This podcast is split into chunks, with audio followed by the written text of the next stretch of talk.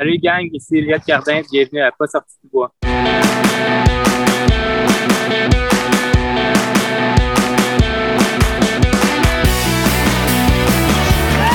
messieurs, votre gagnant du 110 Si tu commences à te sentir bien en courant un ultramarathon, fais-toi-en pas, ça va passer.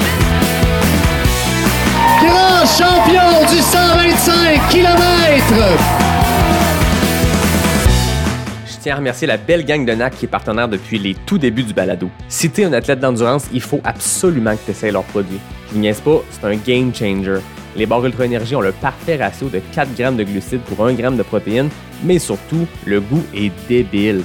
NAC, c'est des produits faits par et pour des athlètes d'endurance. Hey, puis depuis l'année passée, ils ont même des produits 100% vegan. Ben oui. T'as le goût d'essayer ça? Va sur le nacbar.com, choisis les produits qui t'intéressent et entre le code promo pas sorti du bois pour obtenir 15% de rabais. P-A-S-S-O-R-T-I-D-U-B-O-I-S. Merci NAC, puis je vous souhaite un bon épisode. Ouais, ben, on n'est pas sorti du bois, hein?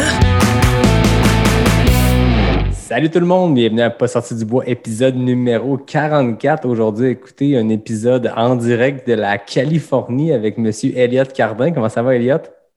Ça va bien, toi, Yann? Ça va bien, merci d'être là.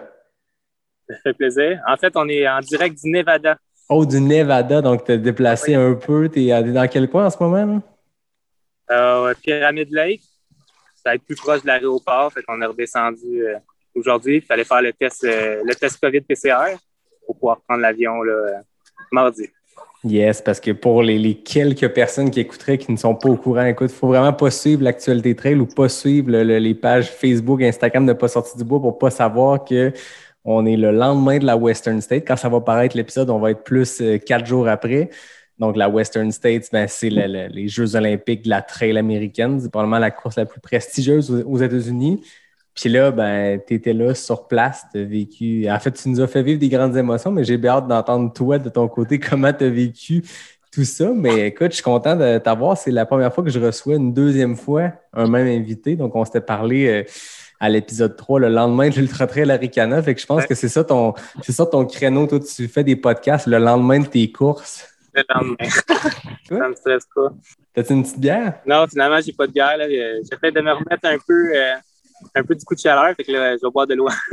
c'est correct, c'est safe. Écoute, on s'était parlé cet après-midi, on s'était dit bière ou pas bière? Moi, de mon côté, écoute, j'ai un partenaire de bière, fait que j'ai opté pour la bière. Fait que j'ai une Stiletto Bourbon de la microbrasserie Emporium. Fait que merci à Stéphanie, la gang de l'Emporium, d'être fidèle au poste de, avec pas sorti du poids depuis plusieurs semaines maintenant. Donc, une Stiletto Bourbon. Fait que cheers à toi, Elliot. C'était vraiment cool de te suivre. Cheers, thanks. Fait que là, parlons de cette course-là. Écoute, la Western States, je le disais, c'est genre la, les Jeux olympiques américains de la trail. C'est une course hyper ouais. prestigieuse. C'est une course qui est difficile à, à entrer. Hein. Si on réussit à passer par la loterie, c'est compliqué. Quand on est un athlète de haut niveau comme toi, ben, il y a d'autres options. Parle-moi un peu de comment tu as réussi à te qualifier pour cette Western States-là 2021. Oui, ben, en fait, je m'étais qualifié en 2020 en participant aux 100 km de Black Canyon. Puis j'avais fini troisième avec une super belle performance. J'avais fait un 8h19 euh, minutes. Ça me donnait la troisième position. Fait qu'habituellement, c'est les premiers et deuxièmes. Mais Eden Hawk, c'était déjà sur le circuit avec l'Ultra Trail World Tour, il me semble. Donc, lui, il avait déjà sa place. Fait que le ticket, il allait à la deuxième et à la troisième place. Donc, euh, à Charlie Ware et à moi.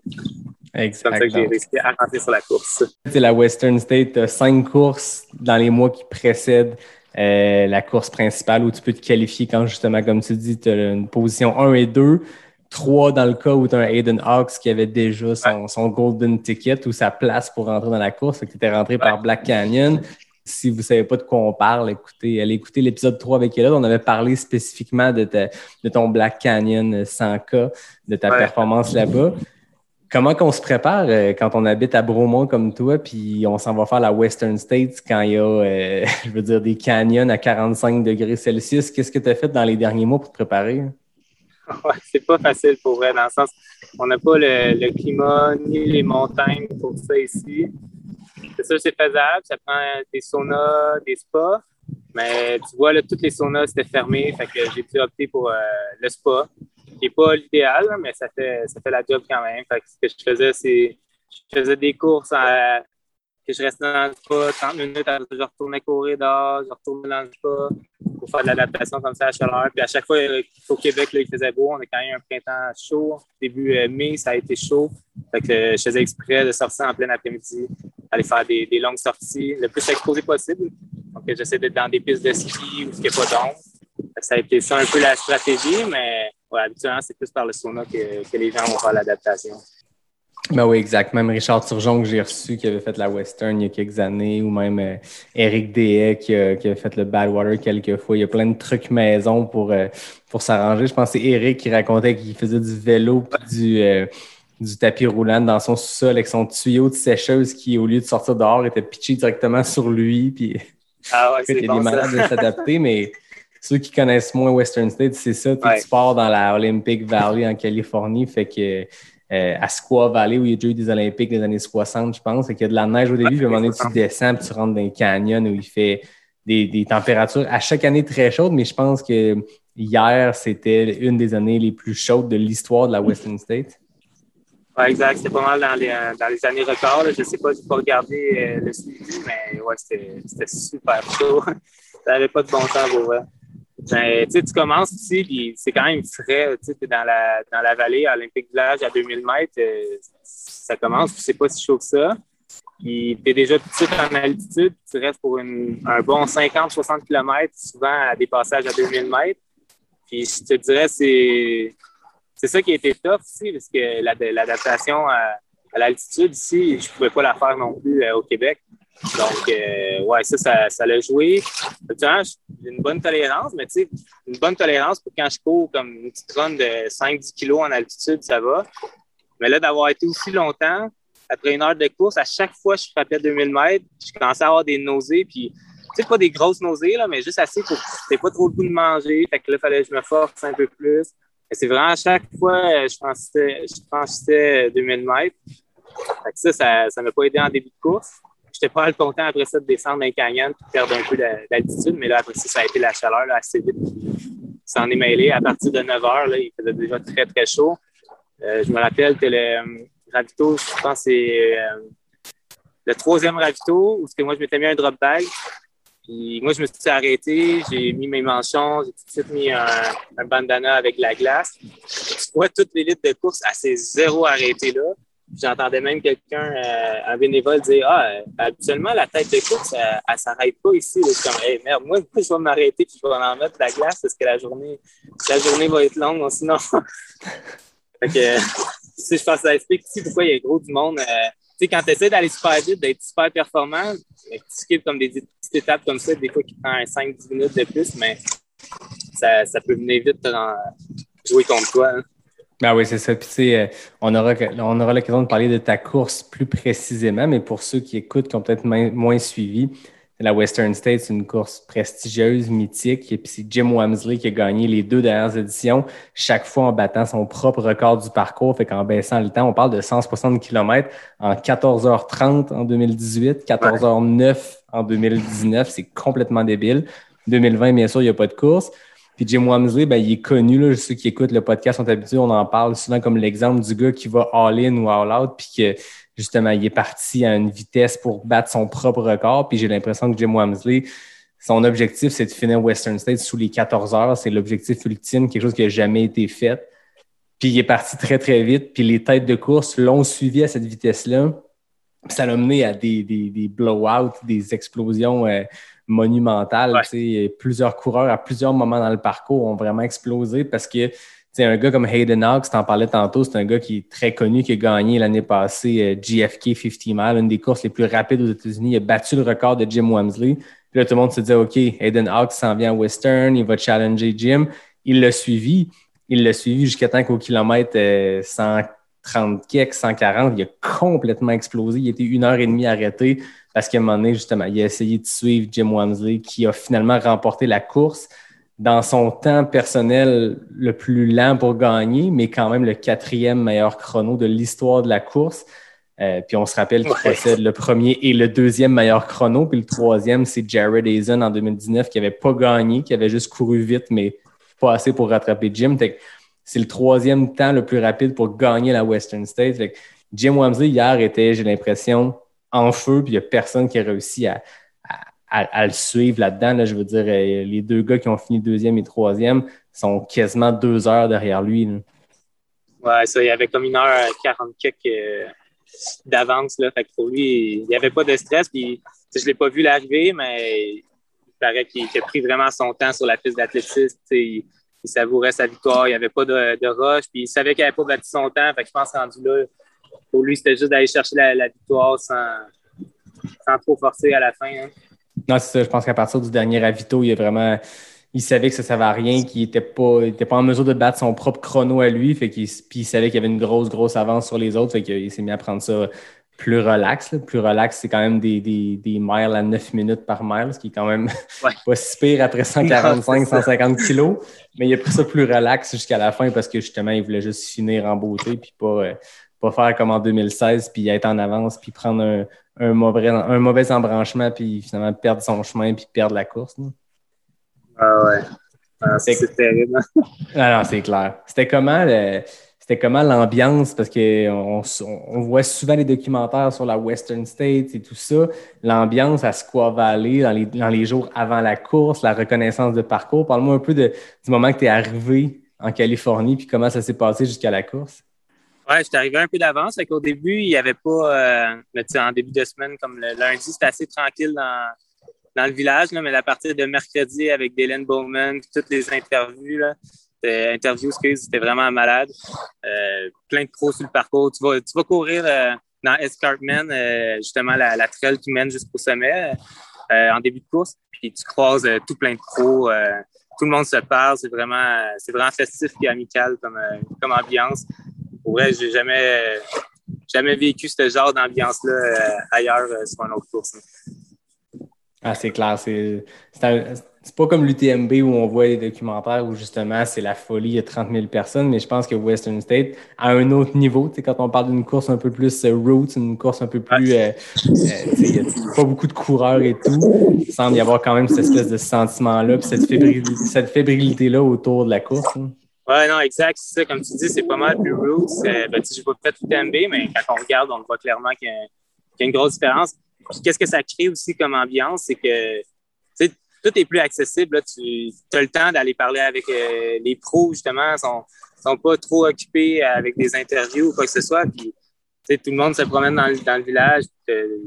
C'est vraiment accessible. Tu peux aller jaser avec tout le monde, demander des conseils. Fait que c'est vraiment plus amical. Ah oui, avec qui t'as jasé, toi, en prévision de la course? J'ai jasé avec Aiden Hawks. Je le connaissais un peu justement avec euh, Black Canyon. On a jasé à quelques reprises. J'ai parlé tantôt euh, avant qu'il y ait la cérémonie.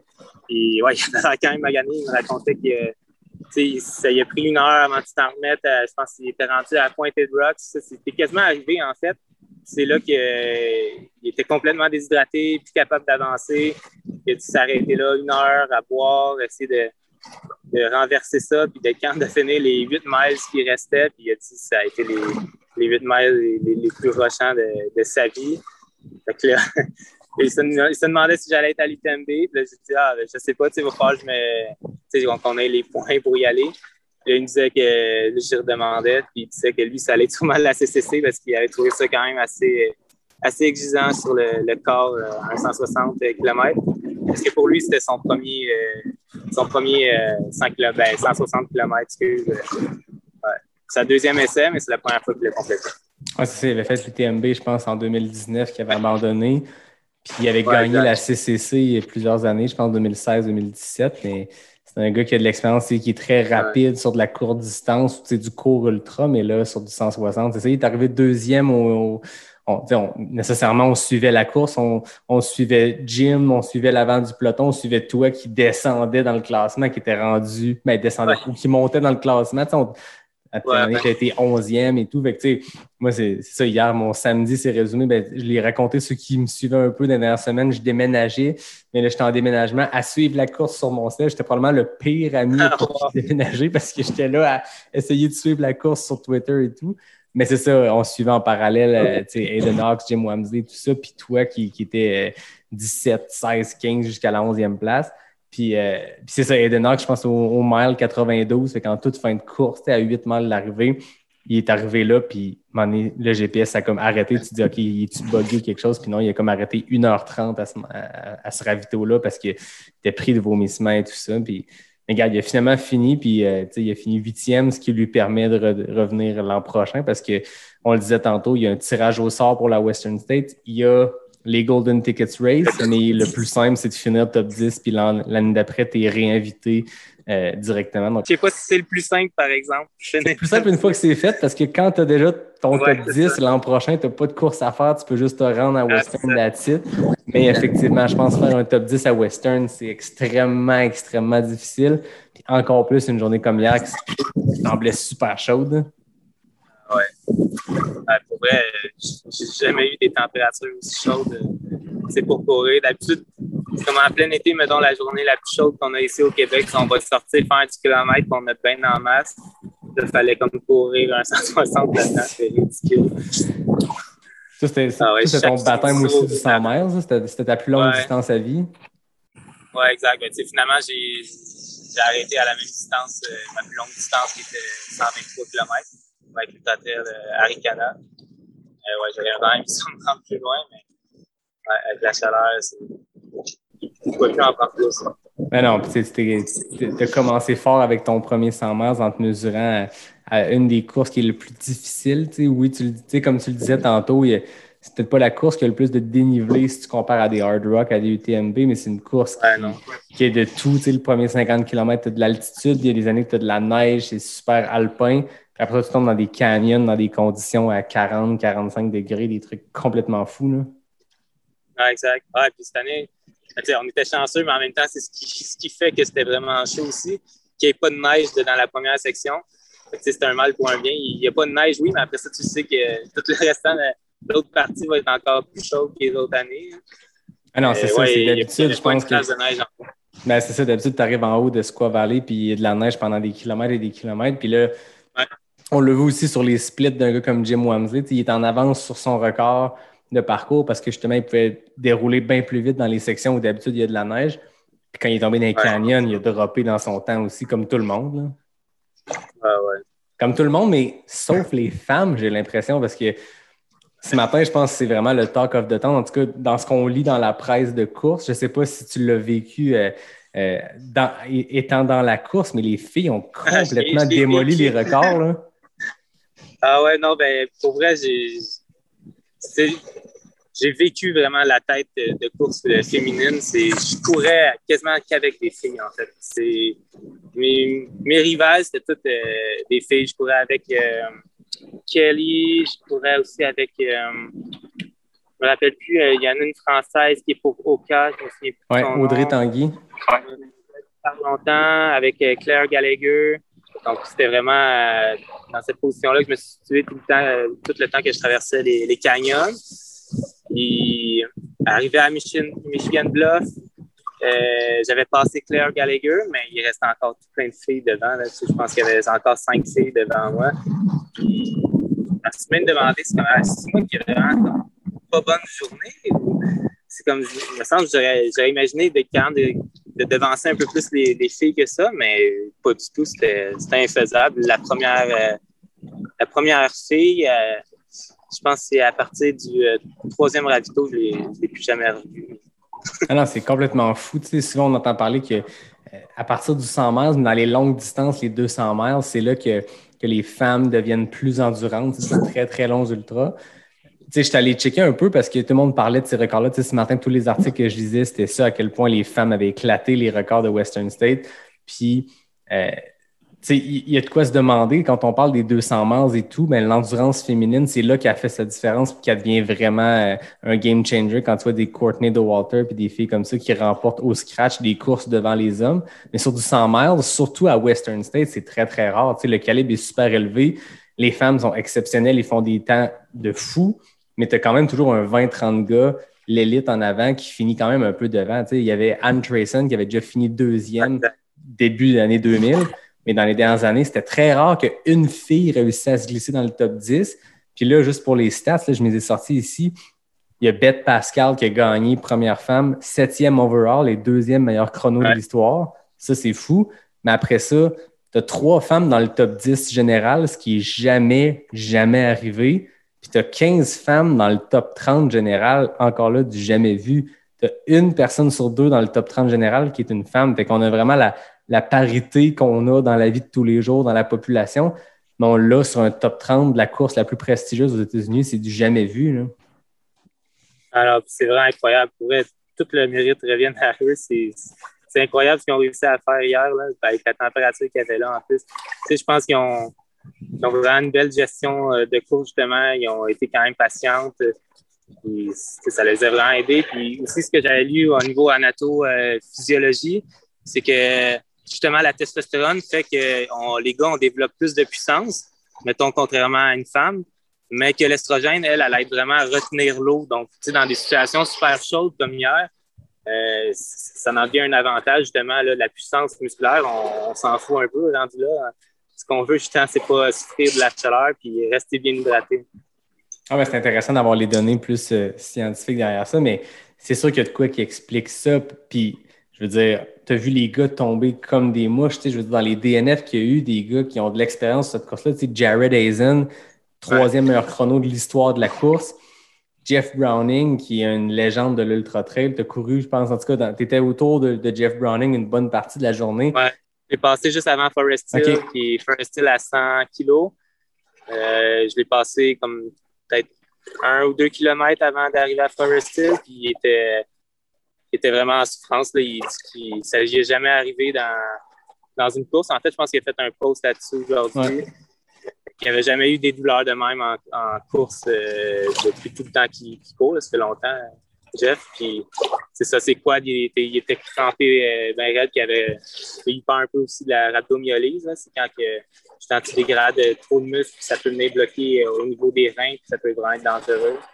Je pense que rendu là, avec cette crainte-là, il a décidé de, tirer la plug. Puis il y a aussi le fait qu'il va courir la hard rock dans 19 jours, que je comprends vraiment pas. Mais mais bon, je pense que pour lui, signature, ça fait comme quatre ans qu'il se tape euh, Western State puis Hard Rock euh, trois semaines plus tard. Puis c'est lui qui a le record de temps combiné aussi. Mais c'est ça, tu sais, quand on voit un Jared Hazen dropper, c'est surprenant. C'est un gars qui est habitué à Western State, mais Jared Hazen, je pense qu'il drop une course sur deux qu'il fait. C'est un gars qui va à la, à la Jim Wamsley, tu sais, vraiment intense. Des fois, il casse. Mais un Jeff Browning, c'est un vieux routier. Là. Je pense qu'il a 21, 22 victoires sur des 100 miles en carrière il y a une quarantaine de 100 miles à son actif. Il y avait un seul DNF en 40 courses de 100 miles. Ah, Hier, il a complètement explosé. il avait l'air d'avoir un bon moral. C'est sûr que c'est toujours dur, le DNF, mais je sais pas si c'est parce que quand je l'ai passé, peut-être que sa décision était bien, bien prise et il avait bien pensé, mais il avait l'air correct avec ça. Hein. Non, ben, c'est clair. Puis je pense que c'est la meilleure chose à faire. un, un, abandon sur un 100 miles. Euh, je veux dire, c'est naturel. C'est plus, tu sais, je veux dire, la Western State, à chaque année, c'est le tiers des gens qui, qui doivent abandonner. C'est une course dans des conditions tellement extrêmes que c'est pas un échec d'abandonner. C'est sûr, ça va être difficile, mais quand on voit les gros noms, les habitués, tu, sais, tu parlais de Charlie Ware tantôt, que, que avec qui tu avais fait ouais. Black Canyon, abandonné aussi. Mark Hammond, c'est un gars qui a fini de podium Western State. Fait que, tu sais, des, des, des, gars très habitués au Canyon qui, cette année, ont explosé. Je pense que ça, ça montre à quel point les conditions étaient extrêmes. Là. Non, exact. moi, je, durant la course, je pense que j'ai croisé euh, trois pros justement qui ont, qui ont cassé. Fait que je ne savais pas un peu devant là, si c'était si pire que ça, si ça continuait ou pas. Et finalement, quand je me suis arrêté, j'ai réalisé que tout le monde euh, quasiment avait, avait lâché. Je me suis dit, OK, bon, c'est peut-être pas juste moi qui n'ai pas eu la force d'aller jusqu'au bout. Ça, juste, ça avait juste pas de bon sens j'ai passé Matt Daniel assez tôt dans la course. Je sais pas, j'ai pas j'ai pas su ce qui s'était passé, mais il commençait à peine à faire chaud, mais lui, il avait déjà, il était déjà en train de marcher euh, en direction du, euh, du quatrième ravito qui est euh, Dusty Connors. Mais je sais pas, quand, quand, je l'ai passé, il m'a dit qu'il allait bien, mais je sais pas ce qu'il y avait. Ouais, c'est pas, une, pas une course facile. Parle-moi de, de, toi, ta course. C'était quoi ton plan de match? Comment tu as géré ta course avec les ravitaux, avec les drop bags et tout? T'étais-tu seul ou t'étais accompagné? Euh, J'étais accompagné avec ma mère. Fait qu'elle elle pouvait faire euh, elle pourrait faire trois ou quatre ravitaux. Il y en a En fait, la Western Side, c'est vraiment pas une course euh, facile pour, pour le crewing, c'est vraiment dur de se rendre à des points d'accès, ce que je savais pas trop avant la course. Que, elle pouvait être là à 60 km. Après ça, à Forest Hill à 100 km. Et à, la, à, la, traversée de rivière qui est Chucky et Rocky, qui est là, c'est 123 km. Donc, euh, j'avais pas beaucoup d'endroits où que je pouvais avoir euh, un crew. Puis, fait que je me suis donné, je me suis, euh, je me suis fait trois drop bags. Un en début de, de course, justement, une trentaine de kilos. Et après ça, c'était pour la fin de course, justement, parce que j'allais pas revoir euh, souvent mon crew. Mais ouais, c'est, ça a été une grosse gestion pour vrai. Ça a fait beaucoup d'affaires à penser. Puis, ça a été épuisant pour préparer cette course-là. Oui, c'était toute une logistique, je suppose aussi. Là, quand tu pars sur une course comme ça, puis avec des terrains aussi différents, tu vas avoir du linge un peu plus adapté euh, au froid ou à l'altitude du début, puis après ça, tu tombes dans des conditions complètement folles en termes de chaleur et tout. Fait que la gestion de tout ça, puis euh, comment vous vous prépariez, Tamareto? Est-ce que vous avez fait un tour des ravitaux avant? Est-ce que vous avez réussi à, avoir l'accès de tout ça? Parce qu'il doit y avoir une phobie aussi de partir de ta course, puis que finalement, il y a un accès au ravito qui est difficile puis vous ne pouvez pas vous rendre? Oui, là, ça, on est allé les reconnaître euh, trois jours avant parce que c'est des sections justement de vraiment en haute montagne avec des chemins de, gravier qui sont vraiment compliqués. On est allé euh, voir lesquels justement que ça allait être possible de, pouvoir euh, crewer. Puis c'est ça. Fait que ça, ça, prenait absolument ça parce que c'est vraiment compliqué de se retrouver dans ces places-là. Le GPS, il rentre pas bien, puis il faut vraiment suivre aux indications de la course. Nous, on avait une voiture de location, euh, une petite Kia, qui est vraiment pas faite pour aller rouler dans ces chemins-là. Fait ça prenait vraiment ça, aller voir un peu de, de quoi ça avait l'air. J'espère que la Kia avait l'air climatisée. Oui, elle avait l'air climatisée. Parle-moi de, ta course, comment ça s'est passé, de la ligne de départ, l'effervescence du début jusqu'au moment où tu as décidé justement d'arrêter. Raconte-nous euh, l'épopée que tu as vécue dans, dans, ces montagnes-là, dans ces canyons-là. Ouais, en fait, le départ, c'est vraiment stressant. Puis quand tu es sur une ligne avec autant de, de bons athlètes, de, professionnels, c'est sûr que c'est dur de ne pas se laisser emballer, puis aussi de, faire confiance en, ses moyens. Tu as l'impression que, que, tout le monde est, meilleur que toi. Tu ne pourras, pas, pourras pas arriver à faire une bonne course parmi ces gens-là. ouais, le début est vraiment stressant, mais je me suis écouté. Dès le début, je suis allé quand même vraiment euh, euh, slow. Puis en fait, il y a plusieurs euh, pros aussi qui ont vraiment décidé de prendre ça easy, la montée. Fait que ça m'a permis aussi de, de comme quand même être avec eux, mais d'être à un pace euh, confortable. Fait que ça, c'est, vraiment content que, que, ça se passe comme ça. Il y a, je pense que juste Jim Wamsley et euh, House qui ont quand même été assez rapides là, dans, dans, la première montée. Mais le reste, là, ça, ça faisait bien du sens. Là, fait qu'on n'est pas parti trop vite à ce niveau-là. Mais ouais, c'est une course assez stressante. Ouais. Alors, j'en doute pas. Puis c'est une ligne de départ qui est mythique aussi. Il est 5 heures le matin. Tu es à Olympic Valley. Tu commences avec une grosse montée en partant. Puis euh, après ça, quand ça a commencé à descendre, as-tu des bonnes sensations dès le début? Euh, oui, quand même. Ben, en fait, c'est quand je suis arrivé ici en Californie, j'avais encore mal aux genoux. Il y a une, une tendinopathie qui est, qui est apparue comme pendant mon taper, ça n'a vraiment pas rapport. Je ne sais pas pourquoi. Puis, euh, j'ai pas couru tout le long que je suis arrivé pour vraiment être sûr que ça soit guéri pour la course. Puis, c'est juste euh, deux jours avant que je me suis remis tranquillement à courir. Puis, je le sentais encore, mon genou. C'est la, veille que je me suis mis à plus vraiment le sentir. Fait que je commençais à, prendre confiance. Mais c'est sûr que dès les premiers downhill, là, je sentais quand même un petit une gêne. Euh, je savais que ça allait faire mal tout le long de la course, mais je m'étais préparé à ça. Je m'étais dit, ben, c'est pas grave, là, je, vais, passer au travail pareil. C'est juste de la douleur. ça devrait pas euh, se développer en plus grosse blessure, euh, ce type de blessure-là. Donc, c'était pas, pas si grave. Mais ouais, c'est sûr que le premier downhill, je l'ai pris plus easy justement pour voir un peu de comment mes jambes allaient le prendre. Mais pour vrai aussi, le lever du jour sur, euh, dans la vallée, c'est vraiment beau. Pour vrai, c'est mythique comme départ. Puis est-ce que ta stratégie dès le départ était justement d'être conservateur, puis de laisser peut-être des gens partir vite, mais de ne pas t'emballer, puis justement prendre ton pace, puis trouver ta place dans, cette distance-là que tu n'avais jamais parcourue non plus? Ouais, non, définitivement, c'était vraiment d'aller le plus easy possible en début de course. Puis euh, si j'avais l'énergie, mais c'est vraiment d'augmenter l'allure vers la fin. Puis je m'en suis à ça aussi. C'est à partir de Forest Hill que j'ai commencé à augmenter le pace justement à 100 km. Je commençais à, filer bien. Je venais de passer un gros down d'énergie, puis j'ai un gros up d'énergie. J'en ai profité. J'ai clenché tout le, tout le downhill.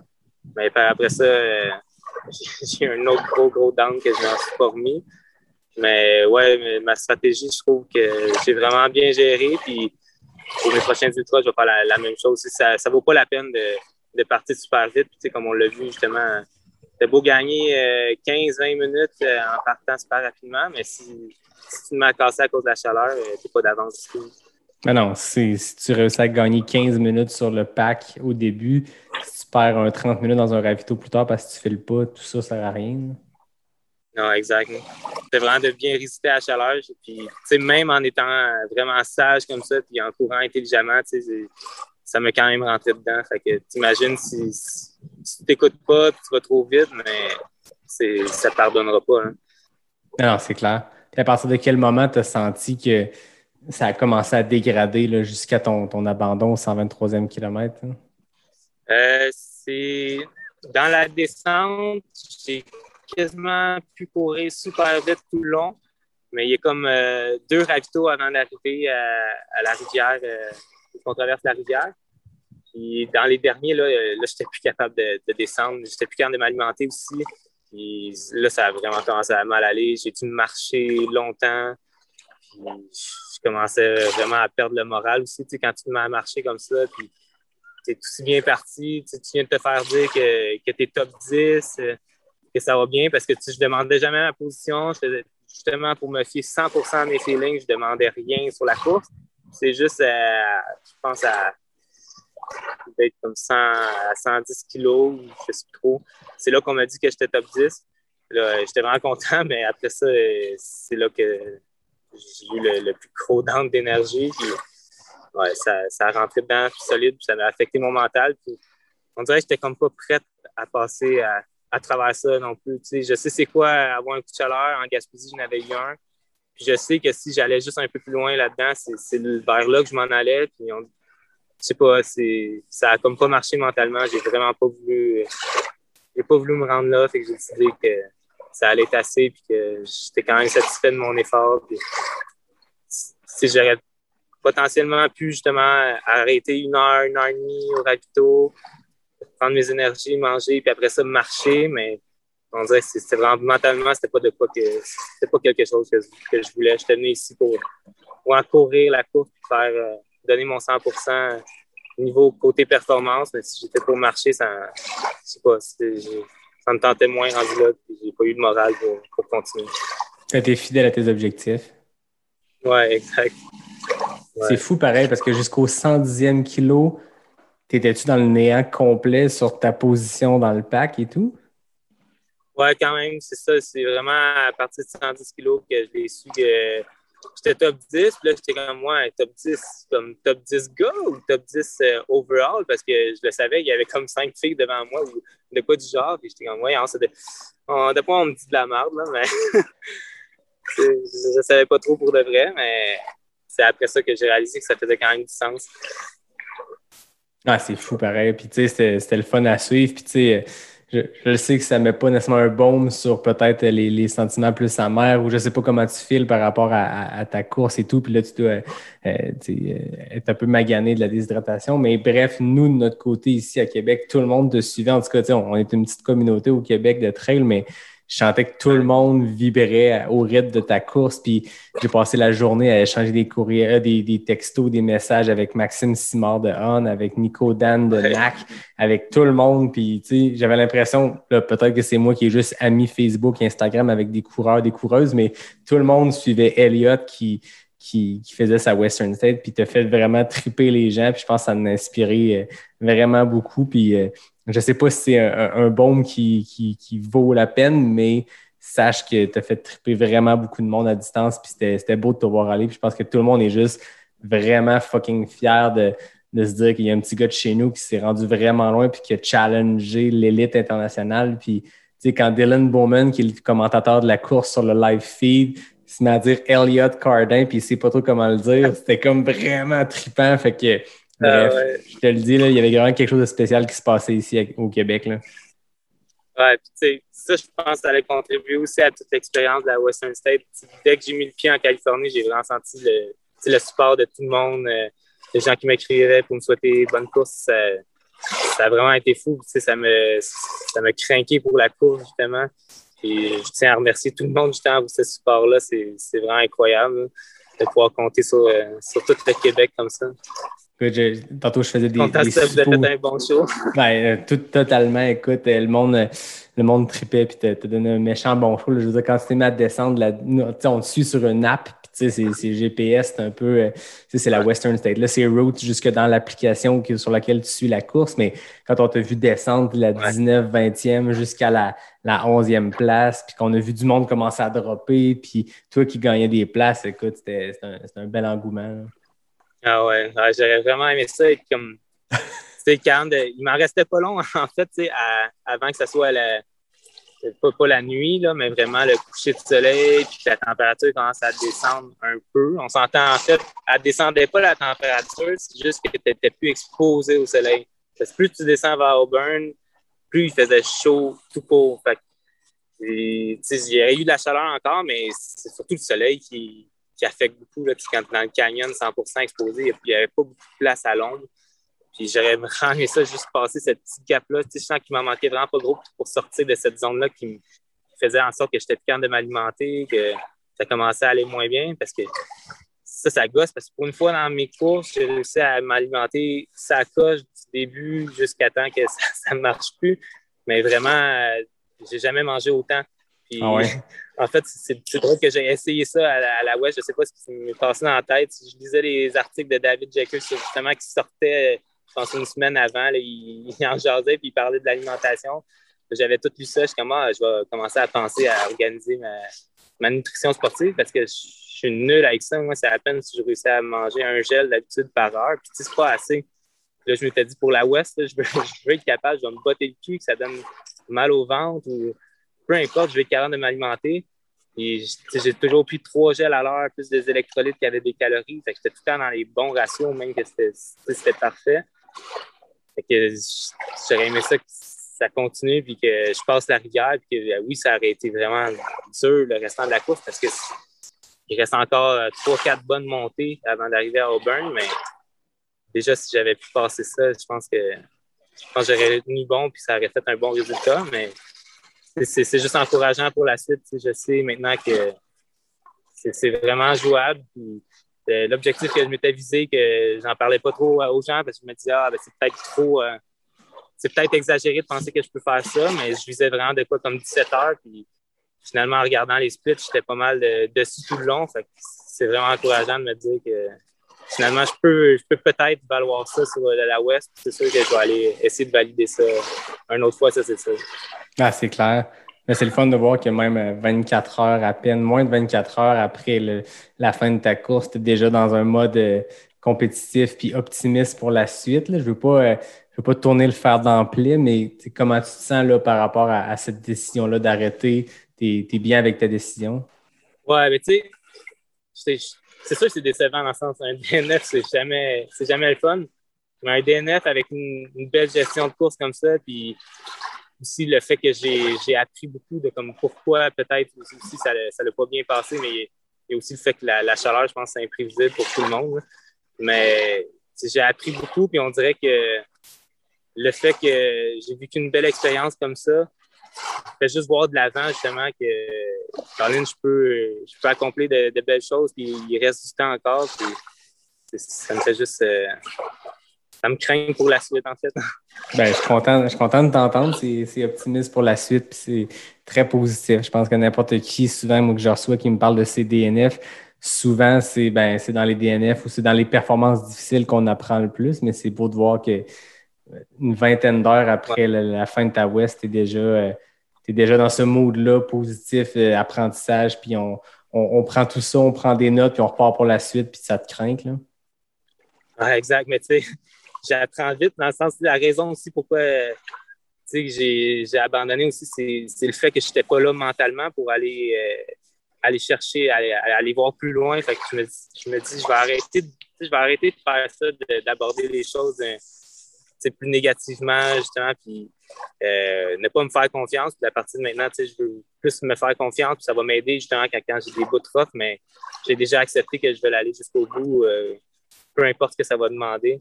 Je sens qu'Eden sais, lui, aurait pu abandonner aussi là, quand il était rendu à pointe de Rock, mais il, avait sûrement accepté qu'elle allait aller jusqu'au bout euh, avant ça. Puis c'est vraiment ça, je pense qu'il faut, qu'il faut faire. Mais anyway, je suis vraiment content quand même de cette expérience-là. Puis quand tu regardes tous les professionnels, il n'y en a pas gros qui réussissent leur première Western State. Puis je pense que c'est- juste normal. Il faut aller voir un peu. Dans ce temps que tu ne l'as pas fait, tu ne sais, pas, euh, tu sais pas à quoi t'attendre. Puis en plus, que c'était mon premier, ma première essai sur euh, cette distance-là, euh, je pense que c'est normal aussi. Puis on dirait que ça me rassure. de C'est pas tant un échec, c'est vraiment c'est un step vers la réussite, justement, de, de réussir en, bon, ça- enfin un 100 mètres un jour. Ah, t'as pas, pas choisi la plus facile pour commencer. là. Non, non, exact. Ouais, puis tu sais, comme tu dis, euh, le gars qui a gagné hier pour la troisième fois, probablement le meilleur athlète dans notre sport présentement, qui est Jim Wamsley, ça, il a pris deux abandons. Ouais. En fait, non, c'est pas vrai. Sa première Western State, il n'a pas abandonné, mais je veux dire, il, il est en avance sur, un, sur, sur tout le monde de deux heures, je pense, puis il a pris un mauvais chemin, il s'est trompé de bord, il est revenu, il a arrêté, puis il a fini comme super loin dans la nuit. Sa deux, son deuxième essai, Ouais. il a abandonné. Ça il a pris trois fois avant de, de remporter la Western. Tu sais, je pense que c'est une course extrêmement brutale. C'est pas pour rien que c'est une des courses les plus prestigieuses. Puis, comme tu dis, la plupart des, des- des athlètes euh, masculins et féminins qui ont eu du succès à Western ont commencé par des, des performances plus difficiles dans lesquelles ils ont appris. Ouais, exact. Puis, dans les vidéos justement de, de Jim Wamsley sur tous ces essais-là, quand il a fait son, son wrong turn, il disait Ah, tu sais, j'aurais pu. On dirait qu'il s'en voulait au début, comme j'aurais pu juste continuer de courir tranquillement, puis j'aurais quand même gagné la course probablement, ou fait quand même un bon temps. Puis, sais, sur le moment, ce qui filait, c'était comme je veux juste marcher, genre, je veux rien savoir courir. Le monde disait Ah, jog un peu, non, je veux juste marcher, je veux juste marcher. C'est à la limite, c'est comme ça, je me, je me filais hier aussi. Tous les organisateurs étaient comme Ah non, tu continue, euh, prends ton temps, prends ton temps, tu repartiras plus tard. Je sais pas, moi, la seule affaire que je filais en dedans de moi, c'est vraiment juste comme non, je, je n'ai eu assez là, de la chaleur. C'est tellement exigeant pour le corps de passer à travers une grosse journée de même, 100% exposé au soleil, que je sais pas, je me suis. Je, me- je voulais rien savoir de plus, même si je sais que par après, on peut, on peut le regretter, puis que c'était justement, c'était sûrement jouable de marcher jusqu'à la fin ou m'y rendre bien tranquillement. C'est ça. Ouais, mais quand la tête est plus là, euh, Ce qui va forger mon parcours beaucoup plus tard, un peu comme Jim. Exact. Tu sais, quand je veux dire, il reste euh, une quarantaine de kilomètres, là, 30 quelques kilomètres, puis la tête est plus là, je veux dire. euh, Ouais, 37.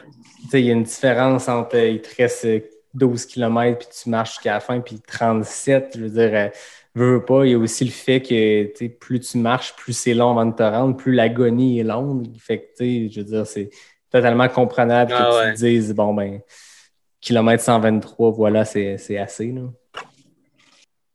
Ah ouais, puis tu sais, il y, a- il y a des gens aussi qui trouvent, euh, euh, mettons l'élite, on est donc bon de courir aussi vite, mais pour vrai, pour avoir vu toutes les arrivées jusqu'à ce matin, là, euh, à la limite, là, les, les gens qui, qui l'ont juste fini, peu importe en nombre d'heures, sont, sont forts eux aussi, puis ils méritent tout le respect. C'est- ça a été incroyable de voir ça, des gens qui arrivent encore ce, ce matin à Auburn quand il faisait encore plus chaud.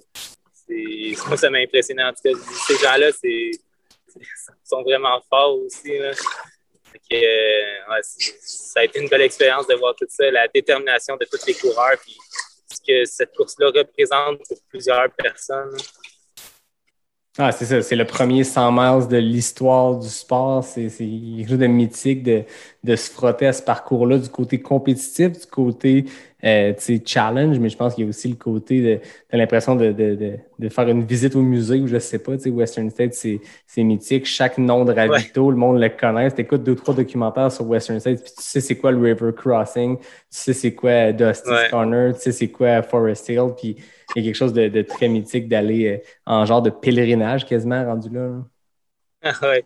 Ah, puis tu vois, moi, j'en, ai, ai écouté une couple de vidéos avant, mais suis le genre de gars qui arrive tout innocemment à une course. sais. Euh, c'est sûr que je m'étais préparé quand même, mais je suis pas le, le gars qui va plus planifier mes trucs que ça. C'est sûr que ça aurait pu être de quoi qui m'aurait aidé de planifier encore plus. Mais j'aime ça, arriver là, euh, dans l'inconnu. Puis j'assistais justement à une interview de Jim Wamsley qui disait à quel point euh, l'innocence, c'est innocence is powerful. C'est tellement vrai dans le sens. ouais, je suis totalement d'accord avec ça. C'est des fois trop savoir ce que tu t'en vas, c'est pas mieux non plus. Ouais, de suranalyser le parcours, suranalyser tes splits, euh, tout Ouais. préparer d'avance. Mais j'aime ce que tu disais tantôt par rapport à ta course, que tu t'es juste fié à tes feelings, à ton ressenti, puis tu y es allé. tu sais. À 100 dans le sens, mes splits étaient tous marqués sur une feuille pour euh, 17 heures. Mais honnêtement, c'était plus pour mon crew parce que moi, je ne les ai pas étudiés. À part Duncan Canyon, que je savais qu'en 3h48, il fallait que je sois là. Pour moi, c'était mon seul repère. Euh, après ça, j'en avais aucune idée. J'avais aucune idée c'était quoi mon temps qu'il fallait que je sois à Forest Hill. Je m'en foutais. Puis je savais même pas les nombres de miles entre les aid stations. En fait, quand j'arrivais à la aid station, je demandais c'est combien de temps la, prochaine. À chaque fois, je faisais ça. Puis en fonction de ce qu'on me disait, puis de quand je filais, je suis comme ça me prend, ça me prend tant d'eau, ça me prend tant de gel, let's go, on repart. Puis aussi, j'ai fait attention d'arrêter à chaque fois, de mettre de la glace partout dans les, dans les sleeves, les arm sleeves, dans, dans ma camisole. J'en ai mis aussi du temps dans mon bandana à chaque fois pour être sûr de, de résister le plus possible à la chaleur. Non, non, c'est clair. Je pense qu'à chaque année, on voit des nouvelles euh, technologies ou des façons originales de, de, de, de se refroidir, que ce soit le, le chapeau de Courtney de Walter où elle se remplissait de glace tête ou le bandana. Ou, il y a plein de façons. T'avais-tu étudié un peu les façons de te rafraîchir? Puis t'avais-tu testé ces choses-là avant de partir? Euh, J'avais testé le Ice Bandana un peu. Puis tu vois, en arrivant durant la course, c'est comme. On dirait que tu sais comment le faire quand que tu l'as juste fait relax chez toi. Puis là, j'arrivais au ravito à tout le champ. Ma glace, elle, elle le camp partout. Il y a deux ravitaux euh, que genre la glace elle est juste tombée comme, je pense, 100 mètres plus loin. Je suis comme, bon, well, ça va. ça- entre ces deux ravitaux-là, ça va être dur à, à toffer, mais écoute, pas le choix, là. Mais ouais, c'était à faire, c'est sûr que je me pratiquerais un peu plus pour trouver des, des bons trucs. Puis chaque personne au ravito aussi avait des trucs différents comme pour, euh, pour mettre la glace. Là. Fait que c'était un peu euh, c'était un peu tricky, mais la façon qu'elle allait le plus bien, finalement, c'est de garder ton bandana sur toi. Les gens, ils se mettent derrière, puis ils roulent la glace direct euh, dans le bandana. Fait que tu n'avais même pas besoin de t'enlever. Ça, ça allait bien. Puis je pense que c'est à partir de une soixantaine de kilos que quelqu'un qui a fait ça, qui m'a montré ce truc-là. Fait qu'avant ça, euh, je m'étais m'avais enlevé le bandana, essayer de le mettre. Ouais. On apprend à Ouais, mesure ça, que la c'est course avance. C'est ça que j'ai réalisé justement. J'a- J'apprenais au, au fur et à mesure que j'avançais, j'apprenais plein de trucs. Là.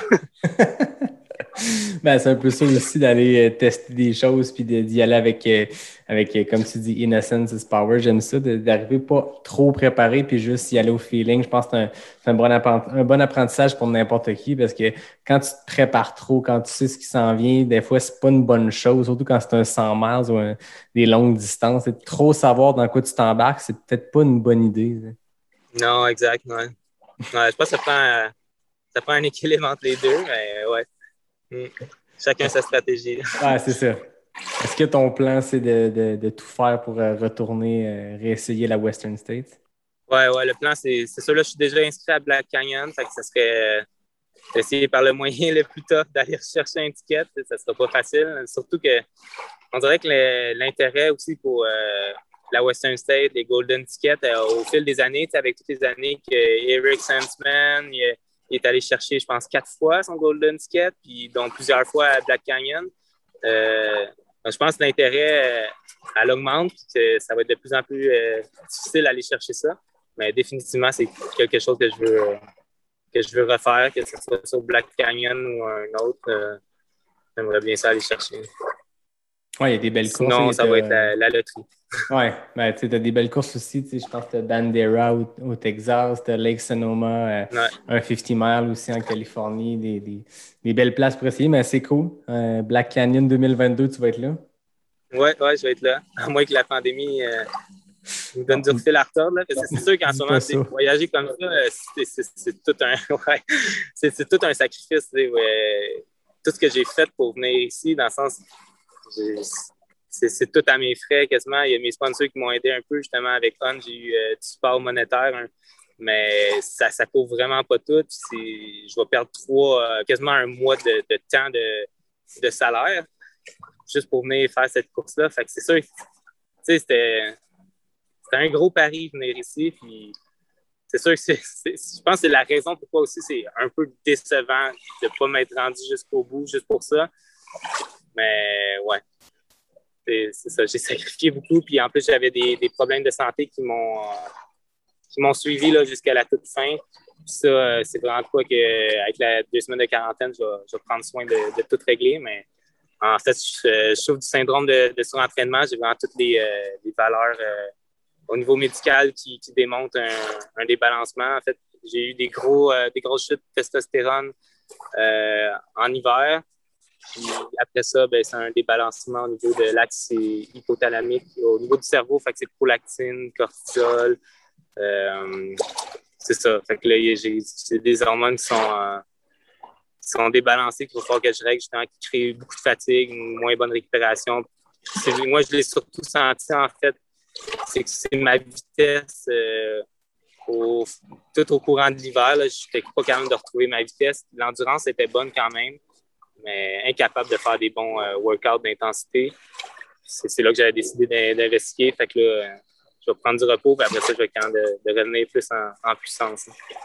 Ben, c'est correct au moins de le savoir. Il y a des bons articles. Il y a un article, je pense, c'est dans Distance Plus qui est sorti la semaine passée, ou il y a deux semaines, par rapport à, ce syndrome-là qu'on entend, je pense, juste pas assez parler, mais que n'importe qui qui fait beaucoup, beaucoup d'endurance, beaucoup, beaucoup de volume d'entraînement de haute intensité, comme toi, mais comme n'importe quel bon mid-packer euh, qui, veut faire du gros volume pour ses courses. C'est quelque chose qu'on est tous, euh, tous et toutes euh, exposés. Puis il faut, faire super attention. tu as, réalisé c'est quoi un peu avant de partir en Californie? oui, ben en fait, les, premiers tests, c'était en février, je pense que je les ai eus. Puis après ça, c'est là qu'on s'est mis à investiguer un peu plus loin parce que la, chute de testostérone, ça, vient de quelque chose. C'est naturellement, l'endurance inhibe les taux de testostérone. C'était pas trop surprenant, mais ça fait ça de voir s'il n'y avait pas d'autres euh, débalancements, justement. Puis aussi au niveau du fer, être sûr que tout était correct. Mais ça, ça c'était tout beau. Mais ouais, c'est de quoi que on n'entend pas assez parler. En fait, je sais pas pourquoi c'est tabou. Moi, ça me dérange vraiment pas d'en parler. Puis je suis vraiment content, justement, de de pouvoir en parler puis que ça, ça fasse en sorte que d'autres gens soient vigilants face à ça. quand on veut être performant comme ça, on est toujours. Euh, la, ligne est mince entre le, surentraînement et un bon niveau de forme. C'est tellement facile de passer de l'autre bord dans, dans le surentraînement. Il faut être super vigilant. Puis, les médecins ils vont pas surveiller vraiment ça parce que on est jeune, on est athlétique tu arrives, tu dis que tu es un peu fatigué ou euh, que justement, tu n'as juste plus de vitesse quand tu fais des, entraînements d'intensité, mais il va juste te dire comme bah, tu sais, euh, si tu es trop entraîné ou peu importe, mais c'est vraiment, vraiment bon le savoir parce que, mettons, là, c'est facile, c'est un petit débalancement que j'ai. je vais le voir avec les, tests en revenant, si ça ne vient pas justement au niveau du cerveau, puis c'est réellement à cause du, du surentraînement. Mais c'est que quand tu vas creuser encore plus loin là-dedans, c'est après ça que tu, tu peux vraiment te brûler et ne pas revenir. C'est comme un burn-out euh, au travail ou peu importe. Il faut être vigilant parce que le but aussi, c'est de, rester en santé et de, courir le plus longtemps possible.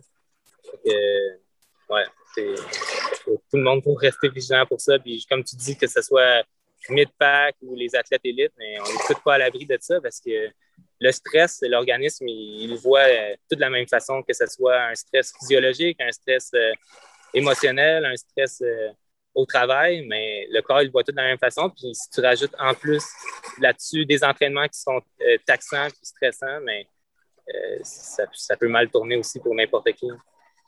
Non, c'est ça. je pense qu'on on a tous la, conscience de Ah, je vais être prudent jusqu'à temps que tu aies des premiers signes, que ce soit une blessure physique ou justement un syndrome de surentraînement jusqu'à temps que ça arrive, ben, je pense que naturellement, quand tu as des gros objectifs qui s'en viennent, quand tu es au bout de tes gros euh, blocs d'entraînement, puis tu approches ta course objectif ou peu importe, je pense que naturellement, on a le, le, le mauvais don de d'essayer de, d'enterrer ça, puis de dire oh non, ça doit pas être ça, ça doit pas être ça, puis d'ignorer des fois les signes parce que il y a telle course que ça fait un an je m'entraîne. Imagine-toi la Western ou n'importe qui, quelqu'un qui vise de faire le, le QMT 100K cette année, mais si son objectif qui le motive à se lever le matin depuis un an, puis rendu à un mois avant la course, il commence à avoir des symptômes de ça, de surentraînement, de fatigue chronique, de ben, je pense que naturellement, l'être humain. Euh, il camoufle ces choses-là, mais il faut rester vigilant, puis il faut, euh, des fois se détacher de ses objectifs, se détacher de, nos, têtes dures de, coureurs, de coureuses d'endurance, puis de se dire OK, là, il faut que je m'écoute, puis si je veux faire ce sport-là longtemps, mais il faut que je prenne soin de moi. Puis si ça veut dire repousser un objectif une année suivante, c'est pas grave. Ah, exact. C'est dans ce sens-là aussi que j'ai risqué beaucoup, dans le sens que je savais que je m'en allais faire la Western State euh, overtrain, puis j'ai regardé beaucoup euh, on peut quand même performer quand on est surentraîné, surtout que c'est comme si c'est un début de surentraînement comme ça. Je me suis dit, bah, j'allais prendre le risque, puis après ça, euh, avec la quarantaine, c'est du repos, mais je me voyais juste pas repousser justement encore cette course-là un, année de plus vu qu'elle avait été annulée. Puis ouais, maintenant, c'est le temps pour du bon repos, puis revenir en force pour la fin de saison. Ben, c'est correct. As-tu des courses au calendrier euh, le reste de l'année? Oui, ça serait Aricana, justement, qui est plus tard euh, en saison. Je voulais me laisser vraiment tout le, restant de l'été pour, euh, premièrement, prendre le repos. Après ça, revenir tranquillement. C'est comme une journée sur deux à, la course, un peu le protocole habituel pour, euh, sur entraînement. Et après ça, je vais pouvoir rentrer des, des bons blocs pour être prêt pour Aricana. Parfait. Ben, c'est prudent. Écoute, on te veut en forme, on veut te, te resuivre l'an prochain ou la suivante sur nos applications, puis sur Twitter, puis essayer d'avoir des infos, savoir comment Elliot performe. Puis si on veut que ça réarrive euh, dans quelques années, il faut que tu prennes soin de toi, Elliot. Ouais, exact. Cool. moi, tu le sais, j'ai tout le temps mes questions éclair NAC d'habitude pour terminer. Puis je ne veux pas te retenir trop longtemps parce que je sais que je prends de ton précieux temps de, de récupération post-course. Mais là, je me suis dit, c'est la première fois que je reçois un invité, la deuxième fois. Euh, changeons un peu la donne. Fait que j'ai euh, créé les nouvelles questions ouvertes NAC. Fait que c'est 10 questions. Il n'y a pas de chrono, il n'y a pas de FKT, il n'y a pas de stress. Je te pose 10 questions, tu me réponds ce que ça te tente, puis on y va comme ça. All right. Ça te va? Yes. On commence. C'est quoi tes espadrilles préférées? Les Cloud Ultra. Yeah, the On. Oh. Yes, the On. C'est quoi ton repas d'avant-course? Pas d'avant-course, honnêtement, j'en ai aucun. En fait, je mange ce que j'ai envie la veille, puis ça varie d'une fois à l'autre, mais c'est sûr que classique, euh, quand même plus riche en, en de carbone, mais sans virer fou avec ça non plus. C'est quoi ton repas d'après-course? D'après-course? Euh, les sushis, j'aime bien ça, puis j'aime ça aussi euh, au rapito. les sushis de rapito. Ah, c'est ça, hier, t'as-tu ben, réussi à. Aussi, T'as-tu réussi à manger un peu hier après ta course? Tu disais que tu étais un peu en déshydratation? Euh, ça a pris un peu de temps. Ça a pris peut-être euh, deux heures après, je me suis remis à manger. OK, good. Ton produit NAC préféré? Euh, produit NAC préféré? Euh, là, je te dirais que c'est la casquette. non, mais les barres, les barres vegan choco à Rachid. On a hâte, on a hâte d'avoir les gaufres qui s'en viennent très bientôt. Ouais, ouais, ça, j'ai bien hâte d'essayer ça. Maintenant, tu complètes la phrase. Tu ne pars jamais courir sans. Sans ma belt. Excellent. C'est quoi ta montagne préférée? Montagne préférée, Sutton. Ton sentier préféré? plus belle ici. Ton sentier, préféré? Oh boy. Ça, c'est une bonne question. euh... Honnêtement, j'ai vraiment trippé faire la, traversée des sommets de, de Sutton. C'est super sauvage, euh, super technique je dirais que Sentier de l'Estrie est un de mes sentiers préférés. Cool. Ton idole de course? Idole de course? Aiden House. en fait, j'en ai plein. ouais, mais tu sais, pour y avoir jasé et tout, euh, c'est vraiment quelqu'un qui donne beaucoup de son temps, qui, est super charismatique, qui, est vraiment disponible, justement. Ça, je trouvais. Euh, de Aiden. J'ai parlé plein de fois le week-end. Il souhaite bonne chance à tout le monde. Je sais pas, c'est vraiment, c'est vraiment quelqu'un que, que, je respecte beaucoup aussi au niveau performance, mais qui a l'air d'une super bonne personne aussi. Cool. Ta plus grande fierté? Grande fierté? Ah. Côté performance? Tu choisis. Eh boy. Une bonne question, là. Tu me prends en dépourvu. ah, ben, pour vrai, d'avoir été chercher le Golden Ticket côté performance, c'est une de mes plus grandes euh, fiertés. Surtout avec, c'est oui, aller chercher le Golden Ticket, mais je trouve que mon temps, était, c'était un excellent temps. Puis, en plus que je réalise que je peux même faire mieux sur cette course-là. C'est vraiment une grosse fierté euh, que j'ai. Ouais, non seulement c'est d'aller chercher un Golden Ticket, mais c'est un des meilleurs chronos de l'histoire de Black Canyon. Ouais. La dernière, ta course bucket list. Euh, je te dirais que ça va être à Western State. Hein. Prise pas 2. fini. ouais, prise 2. Excellent. Tu as une histoire à régler avec cette course-là. Ouais, ouais, mais tu sais, avec le 100 mètres aussi, dans le sens, j'ai. Je veux vraiment réussir à être performant sur ce- cette course-là. Fait que je veux essayer de, je vais essayer de voir comme qu'est-ce qui me bloque à partir. Parce que à- jusqu'à 100 km, je fais des super belles courses. Mais j'essaie, j'essaie de figurer comme comment transposer ça après ça sur 160 km. Puis je sens que c'est certains petits points te- techniques qu'il faut que je règle. Et, au niveau de l'entraînement aussi, mais j'ai vraiment hâte de voir euh, ce que je suis capable de faire sur cette distance-là. Ben, nous aussi, on a très La hâte. C'est quand même une belle course.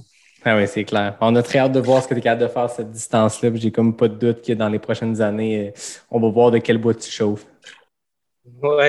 Hey, je t'en tiens pas plus longtemps. Elliot. Merci beaucoup de, de ton temps en direct de la Californie. Merci d'avoir pris un peu de temps pour euh, jaser. Je pense qu'il y a beaucoup de monde qui avait hâte d'avoir de tes nouvelles. Euh, c'est ça qui est traite dans ces courses-là, hein, c'est qu'on les suit, on les suit, puis à un moment donné, boum, le nom débarque, tu n'es plus dans le classement. On suppose que tu n'es plus là, que tu as abandonné, mais on ne sait pas qu'est-ce qui se passe. Les gens s'inquiètent, puis je pense que les gens vont être contents de ben, d'abord d'avoir eu de tes nouvelles un peu aujourd'hui sur les médias sociaux, mais mercredi, quand l'épisode va paraître, d'avoir un peu euh, les coulisses de comment ça s'est passé. Fait que tu parlais de Aiden Knox, qui était très généreux de, ton, de son temps, mais je pense que c'est le cas aussi pour toi. Puis euh, au nom de la communauté, je t'en remercie. Ah, écoute, ça fait plaisir. Je suis toujours là pour vous. Excellent, on refait Ouais, je ça. suis là pour partager tout ce que, tout ce que je vis, tous mes, mes trucs. Je suis, je suis pas là pour garder ça pour moi. Je suis là pour qu'on qu'on le partage tout ensemble qu'on fasse évoluer euh, le monde du trail. Excellent. Écoute, ben merci. Moi, comme d'habitude, je termine en remerciant David Hébert qui signe le design graphique. Je remercie Fred Desroches qui signe le thème musical. Je vous annonce que la semaine prochaine, c'est plus une surprise, je l'ai teasé plein de fois. La semaine prochaine, ce sera au tour de Anne Bouchard, que tout le monde connaît, euh, avec qui j'ai jasé euh, juste avant le Gaspésia sur le bord de la mer à Percé. Donc, euh, la semaine prochaine, je reçois Anne Bouchard. Puis, euh, ben, merci à toi, Elliot. C'était vraiment une belle discussion. Puis, félicitations. Je pense que tu peux repartir de Californie très fier, la tête pleine d'apprentissage, prêt pour reprendre ta revanche de cette course-là dans les prochaines années. Ouais, merci pour tout le support, gang. Yes. Donc, à bientôt, tout le monde. Je vous dis euh, à la semaine prochaine pour un prochain épisode de Pas sorti du bois, le podcast 100% trail.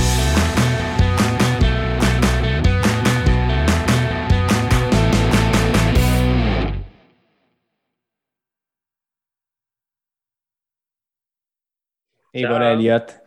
On termine ça là-dessus. Good.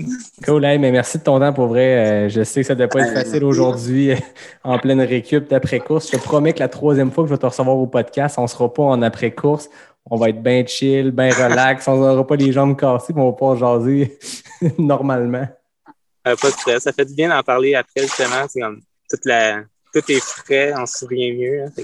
Ah ouais, c'est Ben clair. Puis je suppose que dans les prochains jours, tu vas continuer de processer ça, puis il va y avoir des nouveaux euh, apprentissages, puis des nouvelles, euh, des nouvelles affaires positives qui vont ressortir de cette expérience-là. Ouais, ça, c'est certain. Cool. Ah ben je te retiens pas plus longtemps. Merci beaucoup, Elliot. Good. Hey, merci, Yann. Bonne Bon soirée. retour. Thanks. Ciao. Ciao. Bye.